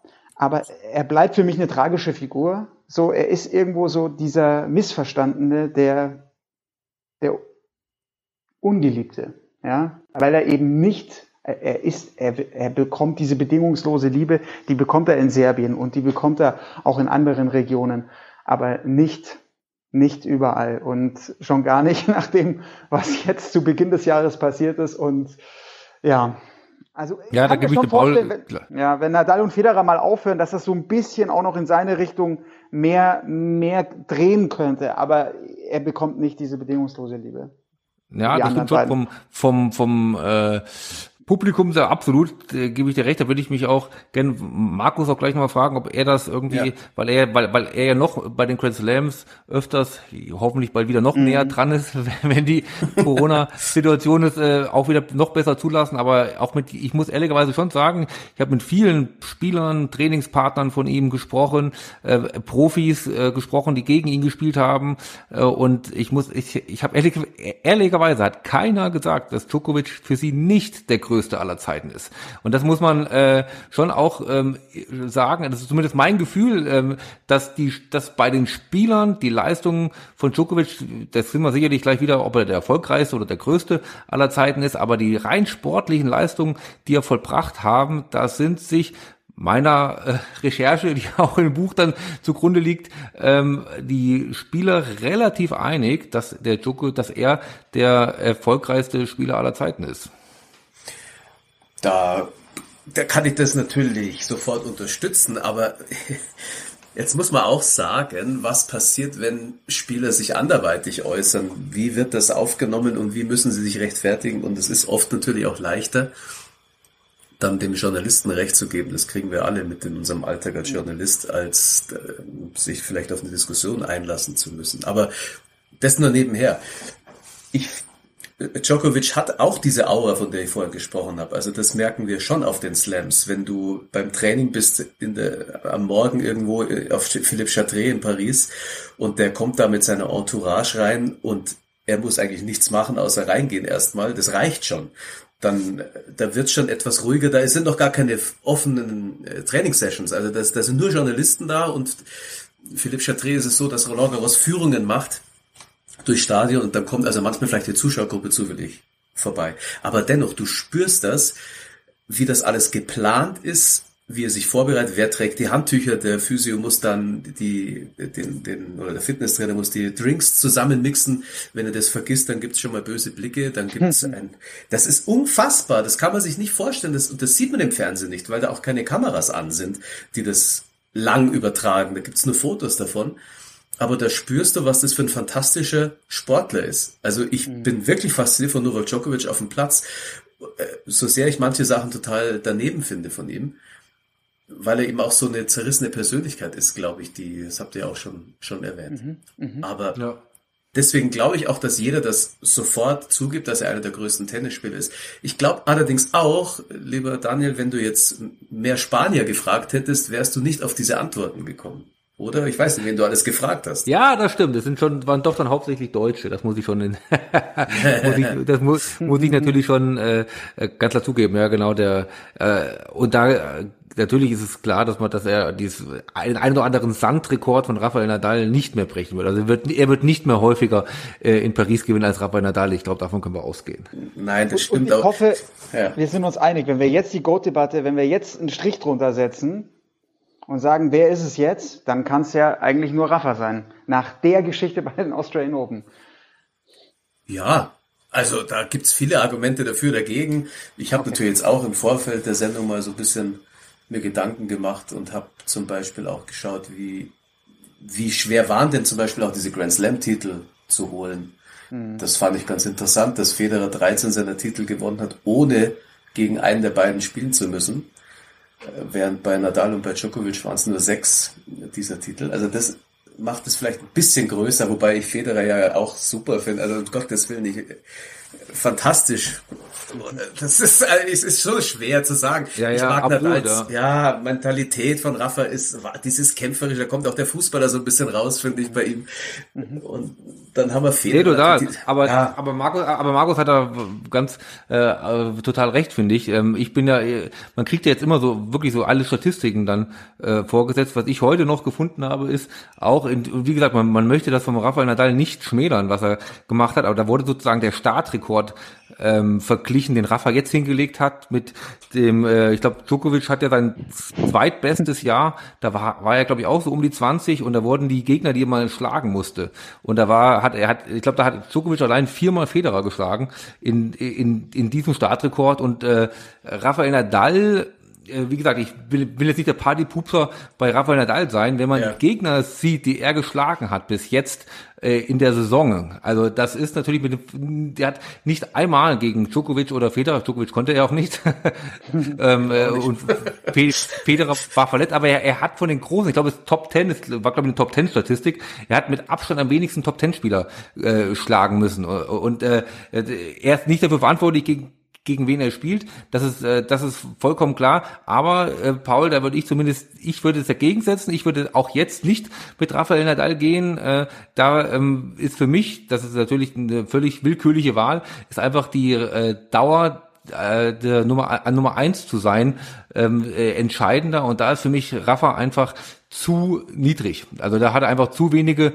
äh, zu, war er zu kurz äh, Nummer eins gewesen, was natürlich ganz klar äh, an seinen Verletzungen gelegen hat. Da hätte er sicherlich nach oben geschraubt, wenn er weniger verletzt gewesen wäre. Aber ähm, die Statistik halte ich jetzt für die Goat-Debatte ehrlich gesagt für wichtiger als die ähm, als die als die ähm, ähm, reine Grand Slam-Statistik.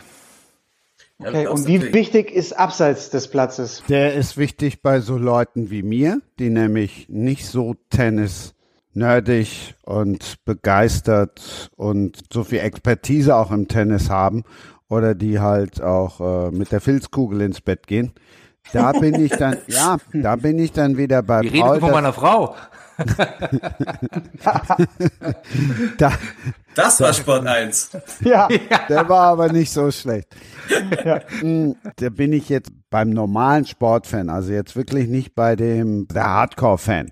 Der sieht's vielleicht noch anders als jetzt so der, der mal Tennis guckt und sagt, ja, du lass ihn doch gewinnen. Aber was überbleibt, sind diese ganzen Eskapaden, was in Australien passiert ist, ähm, dieses Jesus-Zitat und was weiß ich was, auch wenn es auch nicht von ihm kam. Ja, trotzdem. Aber das ist, ist das nicht das, was überbleibt? Ja, da gebe ich dir recht, Christian, aber da will ich gleich mal eine Gegenfrage stellen. stellen. Was bleibt von Federer übrig? Da bleibt im Endeffekt seine sportlichen Titel bleiben übrig. Hervorragend, absolut Nein. äh, äh, ST zu spielen, aber als Persönlichkeit, als äh, ähm, finde ich ehrlicherweise ist dann, um, um, um mich mit an jemanden wirklich aufzurichten, ist da bei ihm für mich immer zu wenig Persönlichkeit mit rübergekommen. Wie gesagt, äh, abgesehen, we- wenn man sozusagen die sportlichen Titel nicht sozusagen als persönlichkeitsbildend per se schon äh, bezeichnet, was für mich ehrlich gesagt dann einfach zu wenig ist. Achtung, jetzt kommt der Bogen wieder zur Bunte. Ich finde Federer super sympathisch, allein weil er zwei Zwillingspärchen als Kinder hat. Daniel, du hast jetzt, äh, du hast mir jetzt fast schon Nackenschmerzen be bereitet, weil ja. ich so viel den Kopf geschüttelt habe gerade. danke, danke, Markus, danke. Ja. Also ich finde Federer abseits des Platzes äh, alles andere als langweilig und er hat schon geprägt. Er war einer der ersten, der diesen Wohltätigkeitsstiftungen sich engagiert hat, das auch diesen Ruhm auch ausgenutzt hat dafür. Djokovic macht das auch, kein Zweifel. Er hat viel im serbischen Raum da in der Schulbildung auch investiert, Kindergärten gebaut und so weiter. Aber Roger Federer ist auch viel verbindlicher. Er zeigt eine Charakterstärke, eine, eine zugewandte Art und keine abgehobene Art, die ich sehr angenehm empfinde wir haben uns mal in Halle getroffen beim, bei den Gary Weber Open damals und ich kenne ihn nicht wirklich, also sehr gut, Gottes Willen, Pressekonferenzen, man schaut ihm zu. Und wir hatten da auch überhaupt nicht gesprochen, außer er hat mich halt wahrscheinlich gesehen beim Training. Aber als er dann ausgeschieden war, dann kam der wirklich in dem Restaurant von Gary Weber Open auf uns zu und hat sich dann von jedem Einzelnen per Handschlag verabschiedet und wow. ist abgereist. Und mhm. das ist ein Weltstar gewesen, also es ist jetzt nicht mhm. irgendwie 30 Jahre her. Und das macht kaum ein anderer Spieler. Und ich finde, wenn der Christian sagt, der abseits des Platzes gehört dazu, dann ist das auch, auch eine gewisse Etikette, die man verkörpert, die manche bei Federer ja als falsch auslegen, als, als schwierig, was ich überhaupt nicht so sehen kann. Mhm. Überhaupt nee, das würde ich auch nicht, also, das, das, würde, das würde ich auch absolut grundsätzlich nicht so sehen, dass das irgendwie falsch ist. Aber ich, wo ich ein bisschen drauf hinaus wollte, ist halt, weil wir ja eben auch ähm, oder am Anfang uns ja unsere Helden sozusagen genannt haben, mit denen wir ja. zum, Tennis, zum Tennis gezogen worden sind. Und da muss man halt natürlich schon sagen, dass natürlich ähm, ähm, jetzt, es geht doch gar nicht darum, dass, dass das jetzt irgendwie Djokovic oder dieser Dall oder irgendjemand anders in die Höhe heben soll. Aber Federer ist dann doch im Endeffekt der Langeweiler, muss man dann ähm, äh, schon leider so sagen, was natürlich überhaupt nicht von seiner spielerischen Einmaligkeit und von seiner absoluten Ausnahmetalent auf dem Tennisplatz äh, angeht. Aber ich finde es halt schwierig, so jemanden dann als Goat ähm, zu bezeichnen, der irgendwo ähm, ein bisschen, äh, das klingt immer, wie gesagt, äh, seht es mir nach, es ist ein bisschen, äh, das ist nicht ganz so hart gemeint, aber es kommt ein bisschen charakterlos in dem Sinne rüber, dass er, dass er keine Reibungspunkte liefert, kann, nicht wirklich liefern kann und natürlich auch nicht muss, weil er natürlich einfach so über allem stehen kann, sportlich gesehen. Aber wer fängt an, Tennis, also wegen wem fangen Kinder an, Tennis zu spielen oder mhm. fingen sie an? Die Frage gehört ja auch dazu. Und da glaube ich nicht, dass Djokovic mehr Kinder dazu animiert anzufangen als ein Federer. Ah, mit der Masse also, würde ich dagegen halten, ehrlich gesagt. Also ich glaube, dass nee, Djokovic in, äh, da, dass Djokovic, da äh, das Sorry. wenn man so, wenn man sozusagen die Fanbasis von von Djokovic mit äh, Serbien, mit dem mit dann auch viel, was was man als ehemaligen Ostblock zusammenfassen kann, seht, glaube ich, dass da Federer, äh, dass da Djokovic mehr Kinder sozusagen mobilisiert als ähm, als als Federer würde ich ehrlich gesagt, äh, die Wette würde ich eingehen. Aber das ist doch, ist doch bei Sportlern doch sowieso, da ist ja auch viel Nationalismus dabei. Also das ist schon auch absolut, das gebe ich dem Christian vollkommen recht. Und das ist ein bisschen, was ich versucht habe, im Buch ein bisschen rauszugreifen, dass das natürlich auch, die Mentalität ist auch anders, ein bisschen durch die äh, sehr, sehr nahen Kriegserinnerungen noch. Also ich kann mich noch erinnern, ich hatte einen einen kroatischen Tennistrainer gehabt, der auch total schwachsinnige Übungen gemacht hat mit irgendwelchen Bestrafungen, wo er mit 200 auf einem, also auf, auf dem Netz abgeschossen hat, wenn man Doppelfehler gemacht hat und so und wurde gedacht, was ist denn das jetzt für eine Art der Pädagogik? Und da haben wir mit ihm dann auch immer mal gesprochen, da waren wir so 16, 17 oder so und dann hat er zu mir noch gesagt, ja, ihr könnt mir erzählen, was wir wollen. Bei uns vor der Haustür wurden Leute umgebracht da so so bin ich äh, so so war meine Realität in den letzten Jahren ne? und da ist natürlich ähm, das ist grausam und das ist auch keine Entschuldigung dafür dass man so sein darf aber das ist nur etwas was ich glaube dass sich sowas halt festsetzt im Charakter und das äh, ist zumindest eine äh, Erklärung Herangehensweise dass man manche äh, äh, Äußerungen oder manchen Verhalten glaube ich auch von Djokovic und dann auch wiederum seinem Umfeld irgendwie vielleicht da zumindest erklären kann und so haben wir dann tatsächlich den Bogen geschlagen vom Anfang, als es darum ging, wie und wann ihr mit dem Tennis angefangen habt. Wir werden uns wahrscheinlich nicht einig, Aber das ist wahrscheinlich auch dann das Erfolgsgeheimnis von dem Buch, was ihr jetzt alle kaufen könnt. Ja, das ist doch gut. Man sagt doch immer, im Podcast ist das größte Problem der Podcast ist, dass man immer, immer alle der gleichen Meinung sind. Das ist ja auch so. Das ist ja auch das langweiligste überhaupt. Eine Debatte ist, ist was Feines. genau. Dafür ist der Podcast ja auch gedacht. Ich bedanke mich ganz herzlich bei euch. Und Daniel, ich meine, du hast mitbekommen, das waren jetzt nicht drei der größten Djokovic-Fans, aber alle drei haben gesagt, dieses Buch lohnt sich. Ja, das, das freut mich auf jeden Fall schon mal sehr. Mehr wollte ich auch gar nicht erreichen. Und da muss ich zum Abschluss auch nochmal betonen, dass ich auch nicht der größte Djokovic-Fan bin, dass ich auch äh, kein, kein Poster von ihm im Zimmer hängen habe und auch äh. Ich, äh, und auch sehr, sehr viel äh, zu kritisieren an ihm habe und ich dabei und mir sicher bin, dass es sich auch alles in dem Buch wiederfindet, was man wirklich berechtigterweise an ihm kritisieren kann. Wir haben ja vorhin über den Titel gesprochen und haben da ein bisschen diskutiert, aber sehr gut, lieber Daniel, um auch dir wirklich nochmal Kompliment zu machen, sind die Überschriften der einzelnen Kapitel. Man findet sich gut zurecht und ich möchte bitte vorlesen den Titel von Kapitel 21. Tod, Verlobung, Boris Becker. Also, das ist so ein Top-Kapiteltitel. Das wäre jetzt mein hier dazu. Kam Wunderbarer Cliffhanger. Mehr geht nicht. Stark. Super, Dankeschön. Daniel, viel Erfolg mit dem Buch. Und Ja. äh, Vielen Dank.